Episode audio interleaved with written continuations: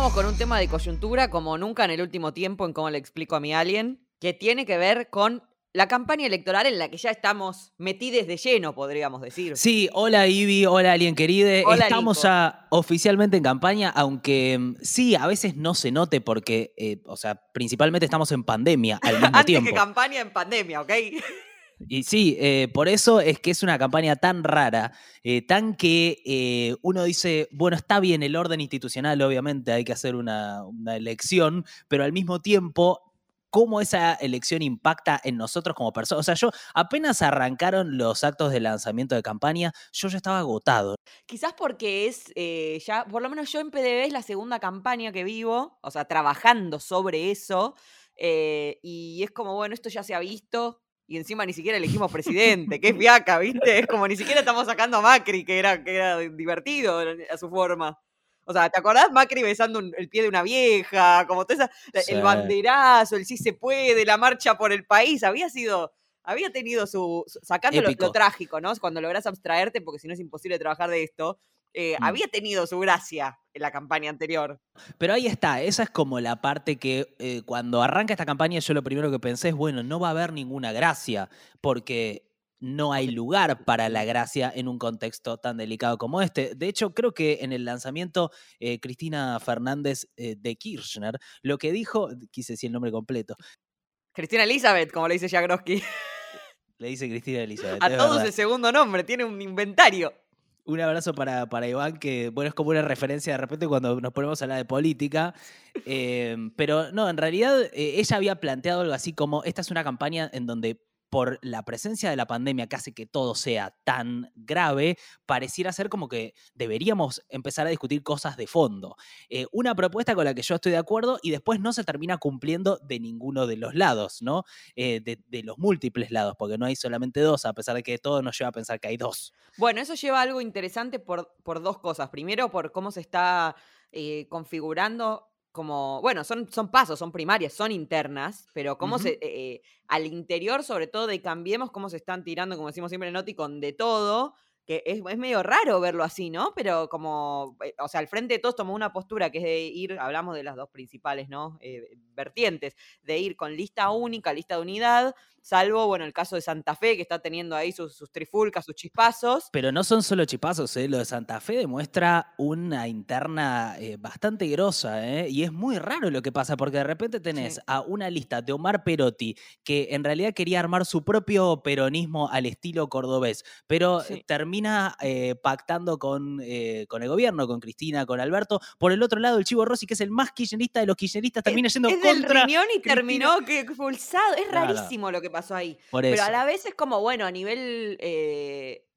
no, de- a nivel país, no sé, no, no, no hay, no hay tanta, no hay tanto jugo, ¿me entendés? En Bueno, frente de todo. pero ahí hay algo de, eh, me parece, bueno, primero que es muy loco como en Argentina tenemos eh, una elección para definir internas, pero eh, juzgamos como negativo que haya internas. Es muy raro, es como decir, bueno, eh, hay internas, eh, fíjate, y después decir, bueno, es para eso esta elección. Eh, es muy loco eso, pero por otro lado, sí me parece que hay algo de esto de que cuando se habla de la interna hay una lógica muy de programa de espectáculos del verano. Viste que es tipo, no pasa nada, entonces vamos a ver quién se peleó con quién. Y un poco es así, sobre todo cuando tenés que hacer chistes, un poco es así. Sí. O sea, a mí me está pareciendo muy aburrida esta campaña, pero volviendo a lo que decías de, de ver si se debaten ideas, bueno, un poco en, en esa, en esa disputa de, de listas que lleva Cambiemos, Juntos Mm. por el Cambio, juntos. Está, está medio. hay, Es juntos hay por el cambio. ¿eh? A, a nivel No, pero- nacional, juntos por el cambio, en la provincia pero PBA juntos. ju- juntos, como Sí, Telefe. sí, sí, sí. Los 90, juntos, un homenaje a- la década dorada para Cambiemos. Sí, Otra interna, ¿no? Porque Patricia Bullrich quería que sea juntos por el cambio ahí también, y los que fueron en provincia dijeron, no, tiene que ser juntos. Bueno, ahí hay un rebranding y no se entiende bien de qué cambio hablan, porque ese cambio, si lo pensás, ya sucedió durante cuatro años, fue un fracaso por donde lo mires. Entonces, quizás también hay un, un despegarse ahí. Y eso lleva a, a lo que iba a decir. eh, la interna me parece que tiene que ver un poco con el marketing versus algún tipo de, discusión de ideas. Yo como que estoy viendo que la parte del, radicalismo que conforma Cambiemos, o una parte, está intentando hacer algún tipo de debate de ideas y reconfigurar eh, como la tradición radical, ¿no? La tradición de la política, como unas cosas que se habían perdido con, la unión con Cambiemos, eso que eh, ¿te acordás del famoso votaste globos, no? Era como todo la fórmula, el marketing, el meme, el candidato, el timbreo, esto, el otro, como súper, eh, eso, de laboratorio, de cada construcción Mm. de candidatos. Y ahora está viendo, no sé si es para jugarla en esta interna o qué, pero está viendo como un, che, mira, el radicalismo es un partido, hasta Gerardo Morales, el radicalismo es un partido que hace política. El radicalismo hermano. es un partido. Era, no sé, bueno, pero es un- es- ¿Esto era un partido? Era un partido sí, era un partido. y fue un partido muy valioso en la construcción democrática y en, la- en el devenir argentino, en la construcción nacional, la ampliación de derechos, fue súper valioso. Sí, sí, sí, de, de un lado muy popular también de la discusión. De hecho, por eso en su momento, ¿te acordás que se hablaba de radicales K, de transversalidad? Porque en su momento un montón de radicales que quizás tenían esa tradición empezaron a encontrar algo de eso, mucho más en el kirchnerismo que en su propio partido. Entonces ahí se empezaron esas cruzas eh, Sí. y obvio que se fue difuminando, se fueron difuminando los límites y demás. Pero bueno, yo veo que en esta interna con Cambiemos se ve algo de, de- lo vi, no sé, ayer vi un cortecito en Twitter de Nito Artaza eh, diciéndole a Novarecio, eh, Novarecio, bueno, muy indignado con cualquier cosa que sea el peronismo, y Nito Artaza diciéndole, mira, la verdad que ya Macri estuvo, eh, es un modelo neoliberal, deseo que a mí no me interesa, y sí, si me preguntás, o sea, si hay que elegir, por supuesto que tiene mucho más sentido algo que como, como lo que estamos ahora. Eh, recién vi un tuit de, hace un ratito de Gil Lavedra que dijo, los radicales no discutimos el número de desaparecidos, creemos en las Mal- que las Malvinas son argentinas y repudiamos la misoginia, como no, no vale todo para hacer un meme, no vale todo para eh, polarizar, ¿no? En esta lógica de la que hablamos siempre en, en este podcast y en PDB, ¿no? Que, pa- Sí. Con tal de polarizar cualquier cosa, decimos que Florencia Peña es una puta, que, que, está, que está bien de decir que, eh, que no tiene ninguna trayectoria, que solo puede ir a, Olivos porque es amante de Alberto, generar esa lógica, lo del mechón de pelo, como eh, veo un poco en el radicalismo correrse, por primera vez desde que, desde que estoy eh, atenta, digamos. Yo la verdad que en esa difiero, no lo veo, no veo que sea una propuesta honesta de un modelo de país. Me parece que están definiendo una interna, que es una cosa contextual. Entiendo que es un momento muy raro porque estamos en pandemia, estamos claramente en pandemia y no hay mucho, eh, digamos, sería un momento interesante para discutir a qué país vamos, qué tipo de, por ejemplo, puntos mínimos de consenso se necesitan. Y en vez de eso, la verdad que lo que hay es un poco eh, el, el show de la interna eh, y por el otro lado, el tirarse la culpa de un lado y del otro, intentando generar una polarización que sirve de un montón de formas, pero que está cada vez más presente, eh, esto de echarse la culpa por el momento que estamos pasando, que todos consideramos como un momento malo. Ahora, tenés un gobierno que es como que quiere eh, decir, retrotraer la discusión a volvamos a discutir el gobierno de Macri, es ahí donde empieza nuestro problema, y otro, el, y, el, y los que vienen del otro sector diciendo, bueno, no tenemos nada que ver con el gobierno de Macri, todo empezó con esta gestión desastrosa del peor gobierno de la historia de, del Alverso. Hay algo también dentro de esa interna de despegarse de Macri. ¿Me entendés? Claro, Manes claro. mismo diciendo, yo Sí, ni sí, idea, sí. yo no estuve en ninguno de los gobiernos, ni Macri, ni Vidal, yo no tengo nada que ver, yo estoy, o sea, nada que ver. Eh, hay como, hay como mucho de eso, porque, bueno, Sí. fue un espanto, o sea, por donde lo mire fue un espanto el gobierno de Macri. Sí, pero me parece que tiene que ver con algo que vemos los que estamos muy interiorizados en la política. El otro día, yo tengo un grupo de control y de estudio que son los amigos de mis amigos. Ni siquiera son mis amigos, son como un grupo al que yo veo a veces y que de repente me gusta escucharlos para saber qué están pensando. Eh, yo lo que siento es que hay una percepción muy clara de una polarización, una, una cosa de no hay opciones, más allá de, estas de estas internas que nosotros vemos que para definir espacios hay como dos grandes espacios a la vista, obviamente después está, eh, está la izquierda, está, eh, está el liberalismo, claro, pero ahí, ahí voy, eh, eran como que me decían, yo le quiero votar a mi ley, decían, ¿Y, ¿y por qué lo vas a votar a mi ley? O sea, eh, ¿qué, o sea, ¿qué te parece lo que piensa? Le preguntaba. Y me decía, no, es que no, no importa. O sea, el chabón está en contra del sistema, ¿entendés? Está fuera de esa lógica de esos que se están peleando y viene como a... Y me parece que hay un punto como muy importante que es como, veo desde una parte un, un discurso fuerte antipolítica. O sea, como que Sí. parte de la campaña es hacer política diciendo que la política no funciona para nada, ¿no? Es que es muy llamativo. Sí, pero eso siempre viene de la derecha. Nunca, nunca el peronismo dice eso. Y como te digo, o sea, desde el radicalismo, mal que mal, están planteando una circunstancia de, che, no, pará, esto, somos un partido político, estamos haciendo política, discutamos políticas.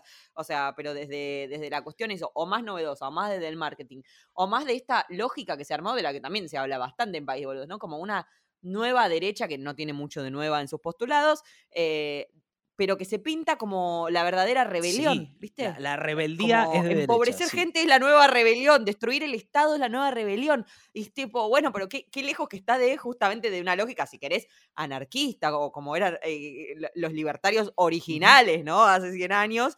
Eh, ahora es ponerle libertario a eso y retoma algo del Estado capitalista. Está mal y es opresivo, pero para, que para dinamitar todo y que no quede absolutamente nada, a la vez en una paradoja en la que quienes sostienen esa postura están aspirando a cargos en el Estado, ¿me entendés? Es desolador, pero creo que se enmarca en un contexto de una eh, polarización como uno de los ejes principales. Soy María Esperanza Casulio, soy politóloga, profesora de la Universidad Nacional de Río Negro, eh, investigo populismos latinoamericanos, partidos políticos y género en política. Esta es una campaña bastante diferente a lo que son las campañas habituales en Argentina por el contexto de pandemia. Pocas recorridas, pocos actos, todos los actos que hemos visto hasta ahora tienen dan una sensación de ser eh, escenografías poca gente, en aire libre, con máscaras puestas. Entonces, naturalmente, gran parte de la campaña se, transporta a los medios de comunicación y a las redes sociales, ya que hay un, déficit en lo que es la campaña de contacto directo. La otra cuestión notable es que, como está muy polarizada la situación política, o sea, desde hace ya por lo menos tres o cuatro elecciones, el eje que articula las campañas es eh, gobierno, pro gobierno o pro oposición, eh, y todas las cuestiones se ubican en, este eje. También está polarizada las cuestiones relacionadas con la pandemia. O sea, la oposición eh, tiene un montón de mensajes que están centrados en denunciar el mal manejo de la pandemia por parte del gobierno, un poco sea cual sea ese manejo. A esto me refiero que están polarizadas las, las posiciones. Soy Martín Schulman, soy sociólogo y consultor en comunicación y estrategia política. Creo que en términos discursivos vamos hacia, unos comicios, hacia una elección con dos grandes frames, dos grandes marcos mentales. El primero es el de la pospandemia enfocado en los cuidados, ¿no? Esto de cuidarse, esto de guardarse para poder salir, quedarte en casa.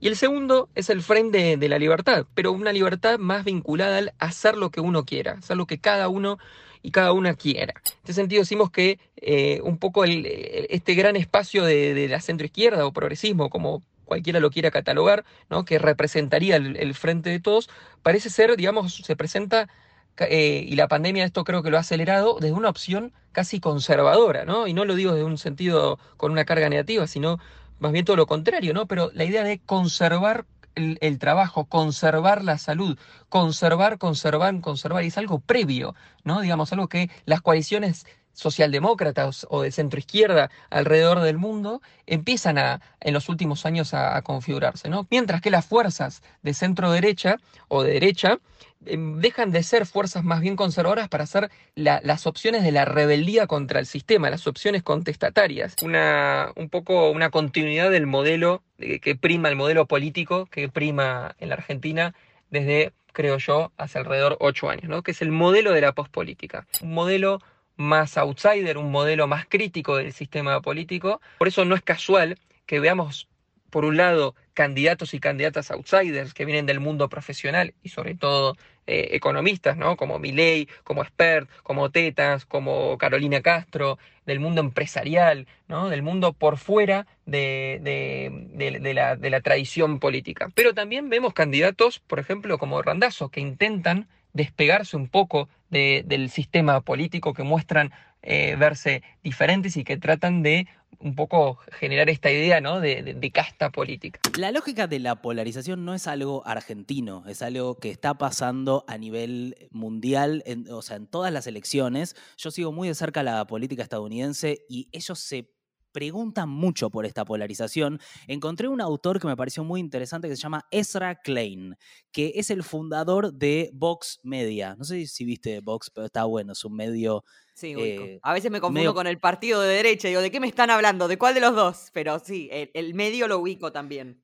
Es el mismo nombre, bueno, quiere, creo que quiere decir voz en latín, eh, pero bueno, básicamente él hizo toda una investigación de por qué estamos polarizados y trajo eh, un concepto que a mí me parece muy interesante que tiene que ver con la, eh, la, psicología de las identidades. Cómo hay algo de cómo eh, nos percibimos a nosotros y conformamos nuestras identidades y nuestra identidad de grupo que por el contexto en el que se da ahora la política se hace mucho más extremo y polarizado. Entonces, en vez de hacerle caso a nuestras pequeñas identidades que todos tenemos con las que por ahí podemos confluir, por ejemplo, no sé, a ver, yo puedo decir, eh, soy vegetariano, entonces tengo algo en común con alguien vegetariano, no importa cuál sea su ideología política. O digo, soy judío, o digo, soy padre, o soy hijo, o soy a mí. Eh, digo, hay un montón de identidades, pero que en el momento de la política se condensan en grandes grupos. Y viste que está pasando eso hasta en Tinder. O sea, tengo amigos. ¿Cómo es eso? La gente en Tinder se está poniendo las etiquetas políticas ah. por delante de las otras. Entonces,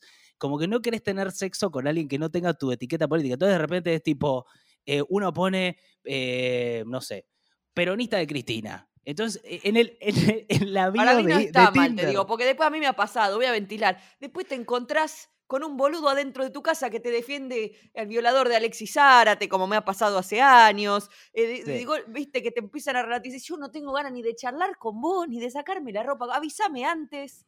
Y, ni, perdemos el tiempo, porque yo ahora como te saco de mi casa, ¿me entendés? Pero escúchame, se puede tener podrías tener algún tipo de relación sexual con alguien que tenga una idea distinta y que no sea un violador. poder conversar, ¿viste? Si vas a defender violadores, yo no puedo seguir conversando con vos, no puedo. No, bueno, pero, ya estoy polarizada, pero se puede relativizar todo, quizás no está tan mal violar. Ojo, quizás te puedo cambiar mi perspectiva y no va a pasar eso. No, no pero pará, lo está llevando, lo está llevando a otro lugar que es el de la violación. Pero ponele que uno diga, hoy hablaste un poco bien de los radicales. Entonces ponerle que uno diga radical hasta la médula. Y vos decís, y por ahí acá, no sé, ¿entendés? Y, eh, eh, Qué raro que alguien de, de, de 30 de 20 largos o de 30 pongan su. Sería, sería un oxímoron radical hasta la médula, no, la veo. me dijo, no, hay gente que, que ponele, me decía, mujeres que ponen si sos, eh, si sos can y me hables, como cosas así. entonces, esa como vuelvo a lo de este autor, es Klein, que él decía, estas identidades políticas, por esta, este juego de redes sociales y por el mundo en el que estamos viendo, le estamos poniendo por delante de todo el resto de las identidades y es un juego que ayuda a esto, a que estemos cada vez más polarizados. Ayuda a conformar grupos de pertenencia, ¿no? Pero, pero fíjate cómo eh, alimenta esa división extrema.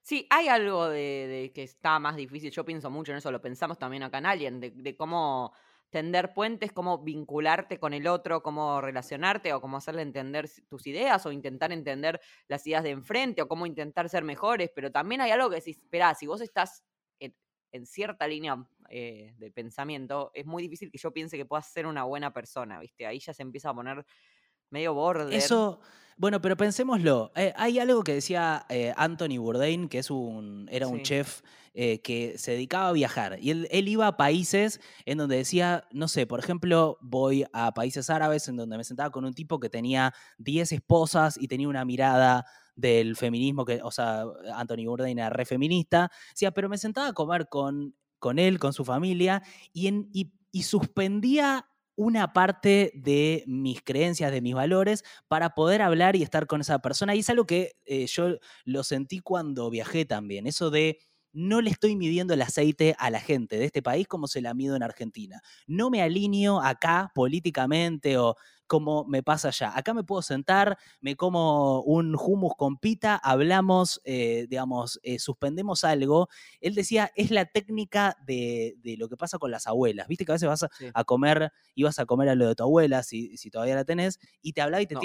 Bueno, mis abuelas eh, están vivas, pero, pero bueno, no, ya no, no, no sé, no se acuerdan de, de quién soy, pero en su momento iba y ponele que me tiraban una barrabasada política. Era como una cosa muy extrema que no puedo ni decir al aire a ese nivel.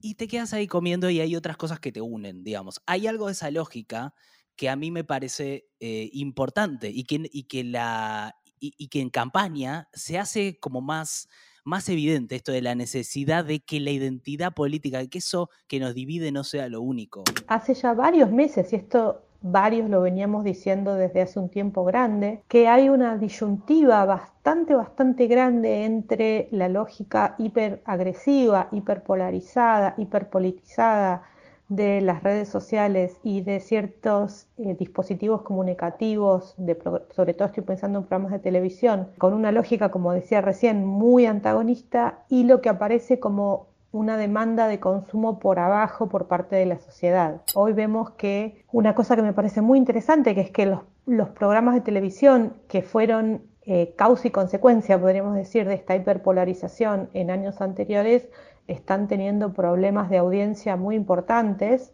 eh, y la audiencia no parece estar en un momento en el cual se demande la, política espectacularizada a la que nos habíamos eh, acostumbrado antes. La gestión de las emociones es un tema central en política. En la pandemia lo es aún más. Y entender este termómetro social, tener el termómetro social bien afinado, entender el humor social, entender el, estado de ánimo de los argentinos y las argentinas es, fundamental. Cansancio, de hastío sobre la grieta, con un solapamiento de crisis. No olvidemos que a la crisis, la crisis económica que precede a la pandemia se le suma la crisis sanitaria que trae la COVID-19 y, que aún, y que agudiza aún más la crisis preexistente, ¿no? la crisis eh, económica todo ese solapamiento de crisis, una crisis tras otra, de no poder ver una salida al final del túnel, hace que el futuro deje de ser Deje, de ser visto como prometedor para la mayoría de los argentinos y las argentinas. Entonces, ese tipo de cuestiones lo que, lo que genera es que la urgencia de lo material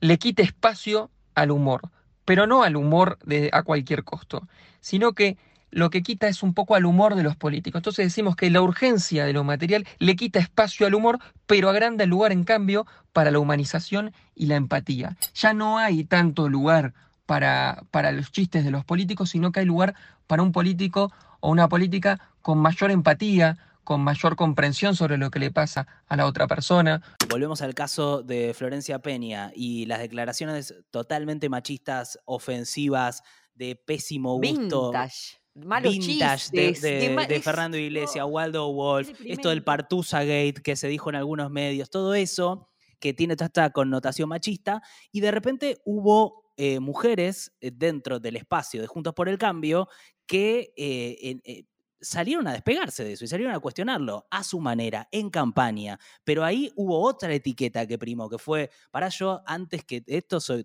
o sea, soy mujer y entiendo que esto está mal. Entonces, que eso pueda pasar, a mí me parece muy valioso, ¿viste? Es que debería poder pasar, pero también se puso raro porque primero Vidal dijo, soy orgullosa de, toda, mi, toda la gente en mi lista, y al día siguiente, como no, como mujer no lo puedo admitir, y en el medio que pudo haber más de una encuesta o, un focus o algo así, ¿me entendés? o sea, también eh, cuáles son esas convicciones no, no se entiende, ¿me entendés? Porque justamente cómo elevas eh, el debate, cómo discutís una idea si ante lo que fuera, salís con, argumentos misóginos, machistas, incomprobables, o sea, con, algo que no tiene asidero además. Sí. Eh, ¿Cómo haces? Hay un estudio que te quería traer eh, de alguien que se llama Henry Tagfel, que básicamente escribió sobre esto, de cómo se forman las identidades de grupo, eh, pero lo escribió en los 70. La historia de él es muy increíble porque es un judío polaco que no podía estudiar en la universidad en Polonia, entonces fue a Francia. En Francia se enlistó en el ejército. En el ejército peleó contra los alemanes en la Segunda Guerra y escucha esto, los alemanes lo capturan a él, lo capturan, lo meten como prisionero de guerra y no lo matan por ser judío, lo dejan vivir por ser prisionero de guerra, porque la etiqueta que ellos ahí eh, ven, ven adelante es la de soldado francés, antes que la de judío. Ahora el tipo sale de la prisión y habían matado a toda su familia en Alemania por ser judíos.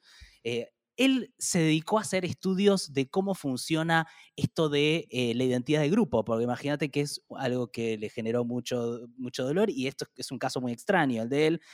Y se encontró con eh, básicamente toda su vida de estudios, eh, lo hizo eh, con algo que se llama la paradigma del grupo mínimo. se trata básicamente de qué es lo mínimo que se necesita para que se conforme un grupo. Y encontró que lo mínimo que se necesita para que se conforme un grupo es casi nada. O sea, juntó a 64 chicos en un colegio, les dijo, cuenten los puntos que hay en el pizarrón y les dijo, los voy a dividir en dos grupos, entre los que subestimaron el número y entre los que lo sobreestimaron.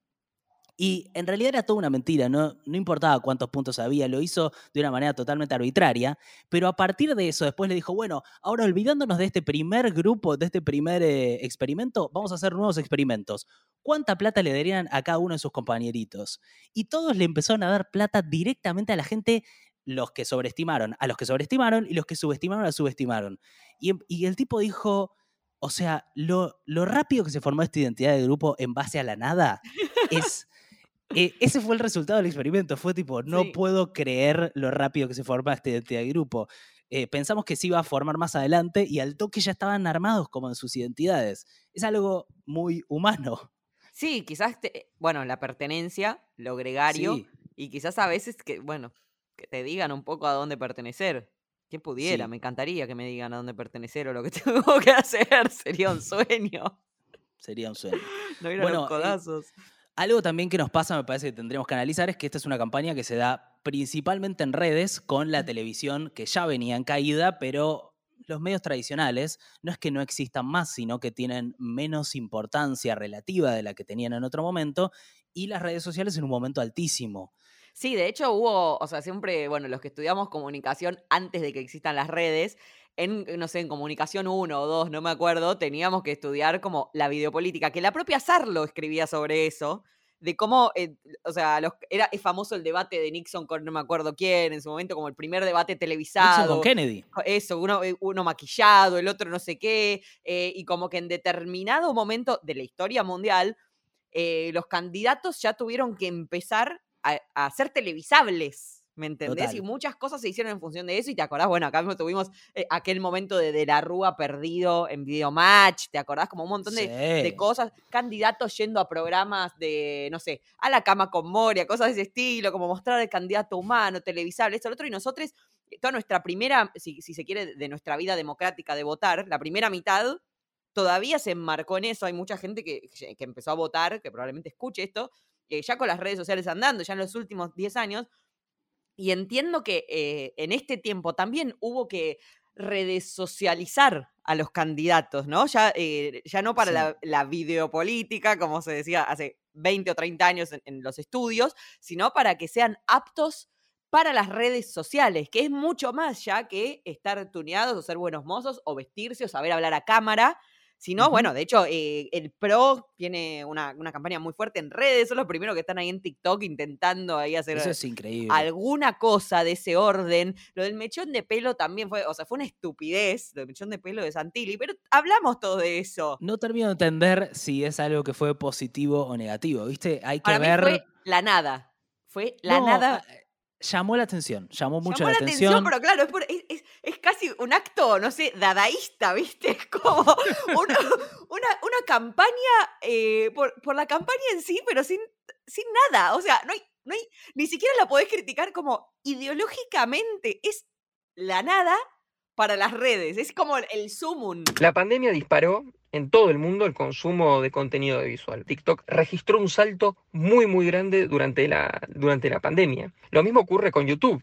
Y creo que esto es algo importante para entender en términos electorales, porque son los sub 30 son una, una, una, generación que está muy enojada actualmente con la política, que solamente conoce crisis, que no, que no tiene recuerdos, si se quiere, de, grandes épocas eh, felices, sino donde el conflicto es algo permanente, donde la falta de oportunidades laborales, donde la falta de competitividad eh, salarial es, eh, es regla y donde le, le cuesta muchísimo vincularse ¿no? con, el, con el mundo adulto. Y creo que esto puede ser algo muy, muy importante a tener en cuenta por, dos motivos. Primero, porque son muy eh, factibles a, son, son, muy proclives a la oferta electoral eh, antisistema, antipolítica. Y en segundo lugar, porque, claro, son la generación que cada vez, las generaciones que van a ir ocupando más y mayor protagonismo en la vida electoral. Todo lo que vaya en pos de conectar con los problemas cotidianos de la gente se pueden tratar desde las redes sociales. El desafío, en todo caso, es conectar y encadenar temas cotidianos con temas de fondo, generar empatía, generar una conexión eh, entre la oferta electoral y, los votantes. ¿no? Las mejores estrategias de redes sociales son las que el usuario ciudadano votante, todo junto, todo encadenado, se siente interpelado y por lo tanto termina reenviando a otro par ese contenido porque también entiende que puede generar cierta empatía, con el cual puede generar cierta conexión. Juntos por el Cambio siempre fue un espacio que hizo una utilización muy intensiva y muy profesionalizada de sus redes sociales y de las nuevas tecnologías de la comunicación. Pero había como una división de, roles en las cuales había figuras que hacían la parte más agresiva de la, comunicación y los referentes políticos construían otro tipo de, mensaje, un mensaje avanzado en la cercanía, avanzado en la calidez. Y hoy, un poco que lo demuestran estos días, el afer hace relacionado con los mensajes de ciertos diputados de Juntos por el Cambio en relación, por ejemplo, a Florencia Peña, lo que vemos es que Juntos por el Cambio hubo una fusión en el cual el rol de generar estos mensajes hiper antagonistas e hiper agresivos ya no son figuras que sean eh, marginales, por decirlo así, sino que lo asumieron las propias personas que hoy están en las listas de, diputados. Cualquier persona que mire una encuesta sabe que tal vez estos mensajes este, sí muy, muy, muy intensos no son necesariamente los que son más apreciados por el votante medio, pero sí son los que resuenan en estas, en estas echo chambers, ¿no? en estas cámaras de eco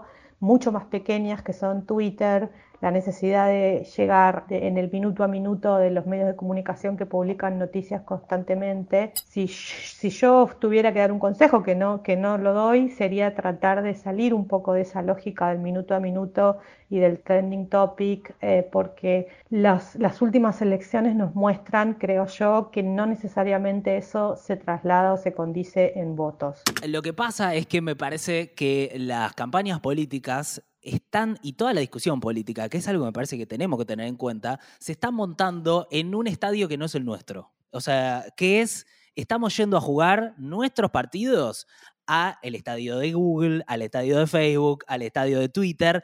Estamos jugando incluso su deporte, sus reglas. Ellos nos dicen, no, pará, ahora eh, se emboca la pelota acá, ahora tenés que picarla tres veces, ahora tenés que... Ellos nos están marcando el ritmo de cómo tenemos que comportarnos. Y en ese, en ese universo es donde tenemos que ir nosotros a dirimir nuestras cuestiones más importantes de la, de la vida pública. Es impresionante que pase esto porque nuestro nivel de conocimiento del mundo en donde tenemos que desarrollar para hacer eso y donde los políticos tienen que desarrollarse para hacer eso, es mínimo. O sea, es, eh, y, aparte, con condiciones que cambian todo el tiempo. Entonces, fíjate el nivel de poder que tiene eso, que de repente un candidato, y obviamente hay eh, partidos que se resisten a esto, pero de repente está haciendo el, pasito de TikTok, digamos. Y, y es una pregunta, me parece, si es esto es bueno para las democracias y para la política. Porque vos me decís, bueno, lo del mechón de pelo. Claro, se inscribe dentro de una lógica de redes sociales, que es, la lógica de redes sociales es, necesitas llamar la atención, porque el modelo de negocios de estas empresas es tenerte ahí lo máximo posible, tenerte interesado, eh, no profundizar y que sea todo lo más chispeante y rápido para tenerte ahí agarrado. Bueno, de repente la lógica del mechón es una buena, es la lógica de, cualquier influencer que hace una locura para llamar la atención. Es pensar quizás en algún electorado al que querés llegar, que también es bueno en qué resta, porque ya nosotros estamos viejos en Instagram, como que capaz nuestros papás están en Facebook todavía, y bueno, para llegarle a ese electorado tenés que hacer tal tipo de campaña en Facebook, y para llegar al nuestro, algo tiene que pasar en Instagram, y para los que tienen 10 años menos, algo tenés que hacer eh, en TikTok eh, que bueno, algo deberíamos hacer nosotros también, pero digamos, eh, para llegar a ese, pasaba, o sea, esto no tiene nada que ver, pero pasaba con, eh, no me acuerdo qué festival de música o, algo así, que, o una radio, no sé si no, fue en Rock and Pop cuando yo trabajaba ahí, em, como ir a las escuelas a hacer una serie de, ciclos de no sé qué, como unos recitales en el recreo, no sé qué. Y Lollapalooza con el Lollapa Kids, el Kidsapalooza, es como te va generando el mercado, o en este caso el electorado, y no hay mucha distancia eh, en este planteo entre una cosa y la otra, te va mm. generando el mercado para después, porque llevas a un pibe de 12 al Kidsapalooza y a que esté hasta las 6 de la tarde, no sé qué, cuando ese pibe tiene 18, ya mangué a los padres entradas y ya quiere ir, ¿entendés? O, que, o van juntos o lo que sea, vas generando como esa semilla eh, y ahí, en, este, en este funcionamiento, sí empieza a haber una ventaja clara me, acuerdo de un chiste que hicimos en el noticioso cuando recién empezaba, que lo escribió Fede, pero que me pareció tan gracioso, me tenté tanto que no lo olvidé aún, que es como en este, en este ámbito en el que el macrismo se mueve como pez en el agua y el kirchnerismo se mueve como pez en un plato de polenta. Porque quien tiene las pautas y las reglas del marketing va a aprender mejor ahí, va, a andar mejor. Eh, pero el problema es que cuando después gobernás, y esto, insisto, ya se vio con el gobierno de cuatro años de Cambiemos, cuando después gobernás, no gobernás algoritmos, no gobernás likes, tenés que gobernar políticas públicas, tenés que gobernar un Estado, tenés que gobernar el bien común. Entonces, es necesario debatir ideas, es necesario debatir políticas y proyectos de país, de ciudad. Claro, claro, pero, pero lo que yo creo es que las redes sociales como ecosistema para que eso pase no ayudan, ayudan al baile, porque claro, obviamente nadie te va a decir, ta, ta, ta, vamos a tomar un préstamo del FMI, y lo vamos a... No, o sea, como no, pero bueno, eh, me parece que ahí es la, la, o sea, hay un tema de que estamos en un mundo desconocido y por más de que haya intentos de la política por dominar ese mundo, yo creo que ese mundo te termina dominando, no solo a la política, a cualquiera que produzca cualquier tipo de contenido. Ahora, algo que interesante que me decías es lo de las burbujas. El mechón de Santilli o ese tipo de cosas lo que te permiten es salir de la lógica de burbujas, porque nosotros hicimos un capítulo sobre libertarios, esto yo eh, creo que lo conté acá. Antológico. Eh, sobre cómo una forma de financiamiento de los libertarios que encontramos, y a partir de eso a mí me putearon mucho. ¿Cuánto? Nunca me habían puteado tanto en mi vida. O sea, eh, es, es, una cosa increíble, no podía entrar al celular, eh, gente eh, con todo tipo, o sea, como insultándome, llamándome por teléfono, cambiándome las contraseñas, todo eso. Y lo hablaba con gente, por ejemplo, con vos, Ibi, y vos no lo veías eso, porque estaba pasando dentro de la burbuja de ellos. Claro, yo no sigo, no tengo idea en qué andan los libertarios, no, sé quiénes son. Era muy loco, porque yo venía eh, posteos que tenían 30.000, 15.000 likes, me, tenía cantidad de gente eh, como, viste, tenía, estuve, eh, literalmente no podía llegar a ver la cantidad de mensajes que entraban, y nadie se enteraba, a menos que yo les hubiese respondido públicamente y hubiese juntado esas burbujas para que mi burbuja vea la de ellos. Pero esa lógica es, es como me parece interesante y por ahí lo del mechón cruza las burbujas, porque uno lo comparte irónicamente y de repente eso salta. No sé quién lo puede compartir no irónicamente. ¿Quién dice, fa, el colo, mi candidato? No sé si eso habrá pasado. Mauricio Macri lo compartió no irónicamente. Bueno, pero él está dentro de, esa lógica y de la política, pero digamos, no sé qué, eh, justamente porque quizás mis burbujas no, no se cruzan tanto, o cuando se cruzan con gente que simpatiza con Cambiemos es de otra generación y no está en las mismas redes que yo. Eh, no sé quién comparte, tipo, candidatazo, mirá lo que es ese pelo, mirá ese, ese tono 349 de Silke y Mundial, ¿me Te llevo a, como otra cosa más periférica, que es ponerle ahí una burbuja machista, en donde hoy se festeja a Fernando Iglesias y se habla del Partusa Gate y se comparte lo de eh, los discursos de Florencia Peña de forma irónica y es otra burbuja a la que no accedes. Entonces, me parece que esa es una lógica también interesante para ver cómo se está dando, porque claro, de repente está pasando que la burbuja de los antipolítica, los enojados, los descontentos que creen que la respuesta está en estos que quieren achicar el Estado y, como que la política no exista, eh, la veo creciendo en un sector joven, ¿viste? O sea, está cada vez más, más intensa, cada vez conozco más gente más apasionada con eso. Y pasa eso, son burbujas, es difícil de acceder, es difícil de, llegar, porque ya no consumen cosas que, que les cambien el sentido común, eh, no, no hay lugares que se pongan en común, como podía ser la tele, que iban todos ponerle como un espacio que, mira, ahora hay micro lugares de consumo. Sí, es más una competencia porque burbuja junta eso, más gente y quizás por lo tanto más votos. También esas burbujas se pinchan a veces porque esto mismo tiene que ver con la presencia en Internet. Eh, los libertarios son un caso claro. Eh, lo digo en este caso sin juicio de valor, aunque sus ideas me parecen las peores ideas que puede, o sea, no sé, después de las dictaduras me parecen las peores ideas que puede alguien tener sobre el mundo y sobre la política, pero me abstraigo de eso. Eh, hay como un mundo en Twitter, el documental de Miley, rompiendo el Banco Central y esto y lo otro. Y después la verdad que, por lo menos en las últimas elecciones, no había un, o sea, en cuanto al ruido en redes, el ruido que te hicieron a vos, cómo te volvieron loco, las views que tiene ese capítulo, eso después no tiene necesariamente un, correlato en las elecciones, pero sí es para prestar atención, porque bueno, hasta donde este año van a sacar, Milei va a sacar un porcentaje medio alto de, votos y es, es bastante Me parece que lo que hacen las redes también es que esos discursos, por más de que después no tengan votos, moldean un poco la discusión pública. Y de repente alguien como Fernando Iglesias, con, con la cosa provocadora también si querés, o esto mismo que decís de, de- de algunos libertarios, y terminan siendo muy, muy ruidosos y terminan condicionando la discusión pública, te terminan llevando a un lugar que es, bueno, discutamos esto, no lo otro, estos son los, los personajes y no los otros, y no sé, la verdad, si a nivel macro estamos ganando con, con este formato. Me parece que no, Como sociedad. como sociedad. Seguramente Fernando Iglesias esté haciéndose muy famoso y, y esté contento con eso, pero no me parece que estemos ganando. La verdad que no. La verdad que no. Bueno, espero que espero a alguien querido y que hayas entendido un poco de qué se trata. Eh, así a grandes rasgos, eh, pandemia va a ser muy importante, está todo polarizado, eh, las redes sociales nos digitan un poco todo, eh, así le tiramos como unos puntos para que se vaya pensando, ¿no? Y hay que pegarla en internet. Eso Básicamente. es como muy Hay que clave. pegarla en internet. Qué Es difícil. muy clave. Dos cosas. Primero, íbamos a hacer un cierre de temporada, al final no lo hicimos, pero a la vez no sabemos. Así que el sábado que viene, entiendo que estamos, pero si no estamos, no se asusten. Va- vamos a Mm. ver. Vamos a ver cuando hacemos ese descanso, que necesitamos muchísimo, pero nos Sí. gusta mucho el podcast. Entonces tampoco somos unos adictos, somos un, un Somos unos consumo problemático. Sí, sí, sí, pero bueno, es- importante que nos digan ustedes también si les gusta el podcast, que nos manden mensajes, que lo compartan, todo eso es, es como muy importante. Le Nosotros pongan nos- seguir acá en Spotify, please. Sí. Le pongan seguir. Eso hay que decirlo al principio, siempre nos olvidamos. Bueno, lo decimos acá, qué sé yo. Alguno habrá llegado hasta el final.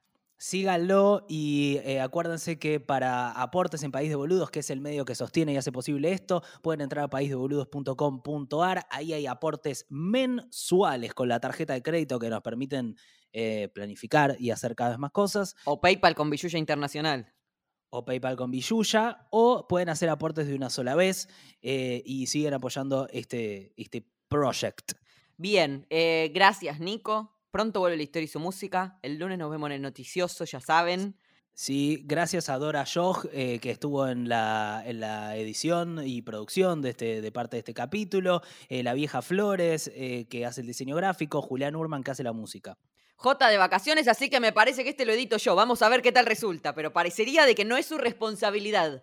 Eh, si, si está todo medio raro el sonido. Intentemos no echarle la culpa porque está de No, vacaciones. es que. Ivana, el sello Ivana Sherman, todo acoplado, todo medio roto el sonido.